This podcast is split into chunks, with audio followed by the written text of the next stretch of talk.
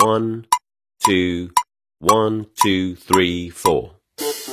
大社会，小新闻，新鲜事儿，天天说。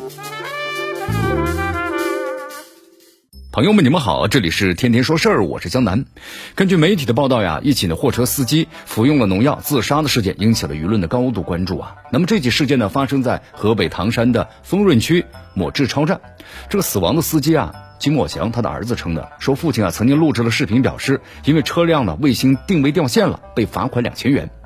在四月六号晚上的时候，丰润当地啊就发布了通告称，涉事的司机呢在四月五号二十三点经过抢救无效死亡。那么事发之后的话呢，当地成立了联合调查组啊，开展全面的调查。目前相关工作呢正在进行当中，那么结果会向的社会公布。你看，仅仅为了两千元的罚款，司机金某强就选择了终结自己的生命。那么这样的决定啊，让人感觉呢非常的震撼，也令人呢非常的痛心。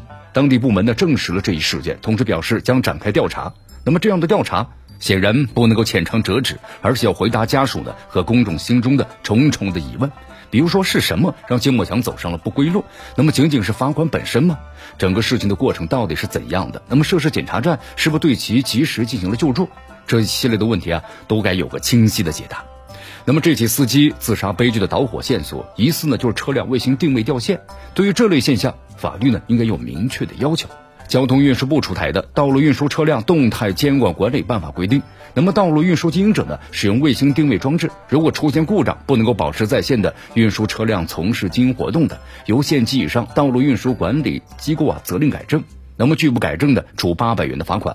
如果破坏了卫星定位装置，包括恶意的人为干扰、屏蔽的卫星定位装置信号的、伪造、篡改、删除车辆动态监控数据的，有以上情形之一的，由县级以上道路运输管理机构责令改正，处两千元以上五千元以下的罚款。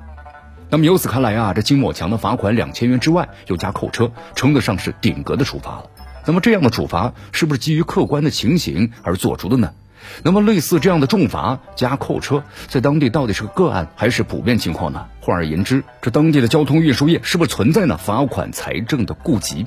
那么，这都值得呀深入是全面调查。你看这个案子呀，之所以能够引发呢舆论的高度关注，除了对当地的行政处罚的质疑，那么还有很大一部分源于货车司机金某强最后呈现给民众的生活轨迹，触痛了民众的敏感的神经。你看金某强在遗书中这样写道。其干运输十年了，没有挣到钱，反而呢落下了一身的病，三高啊，心脏的也坏了。面对这样的身体，也得坚持工作。过年工作到现在，才存了六千元钱。可以说呀，涉事的货车司机，他的处境在一定程度上，那么折射出的也是一部分货车司机呢不堪重负的生存的现状。你看这高负荷的劳作呀，对身体的消耗，行车途中的艰辛，日夜兼程的安全隐患。作为底层的劳动者，那么货车司机的权益应该更得到保障，不能够让这个罚款财政啊进一步侵蚀他们原本就逼仄的生存空间。回到此事，那么货车司机自杀的真相到底如何呢？还需要当地更加深入的调查，全面还原事件的脉络，展开相应的追责。也希望借这个事件能够引起社会各层呢对货车司机这个行业的关注，以及进一步健全咱们的法律法规和制度，还有就是执法规范化。让货车司机呢走出职业压力和困扰，获得职业的尊严。这里是天天说事儿，我是江南，咱们明天见。